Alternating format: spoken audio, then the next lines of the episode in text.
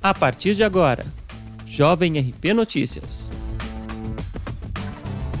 Olá, hoje é 28 de outubro de 2020 e esta é a edição número 61 do Jovem RP Notícias, seu boletim diário de informações com os seguintes destaques.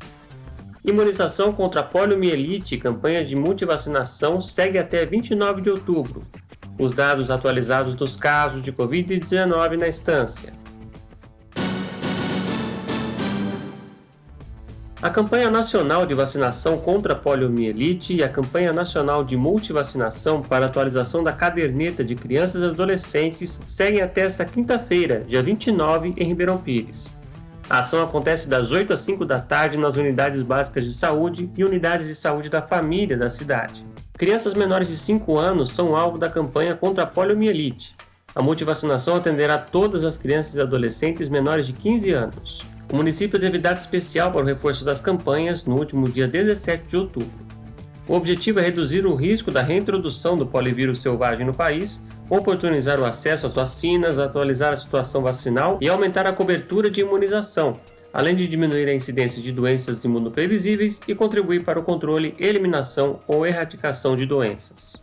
A antecipação do prazo final das campanhas de imunização foi feita em razão da mudança do feriado do Dia do Funcionário Público para o dia 30 deste mês.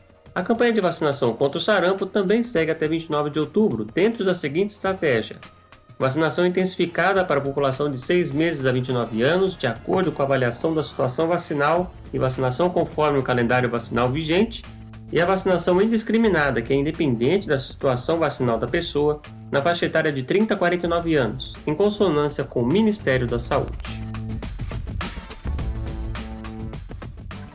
A atualização de 27 de outubro traz a confirmação da 88ª morte por Covid-19 entre moradores da cidade, Trata-se de um senhor que estava internado no Hospital Mário Covas e teve a confirmação do óbito no dia 16 de agosto. Sendo assim, a cidade tem 1.220 casos confirmados de Covid-19, 88 óbitos e 22 pessoas internadas, sendo 12 na rede pública e 10 na rede particular. Recuperados somam 807 e os casos descartados 3.011. É importante mencionar que continuamos em quarentena, então, se possível, fique em casa e, se for sair, use máscara cobrindo o nariz e a boca. Essa edição do Jovem RP Notícias fica por aqui.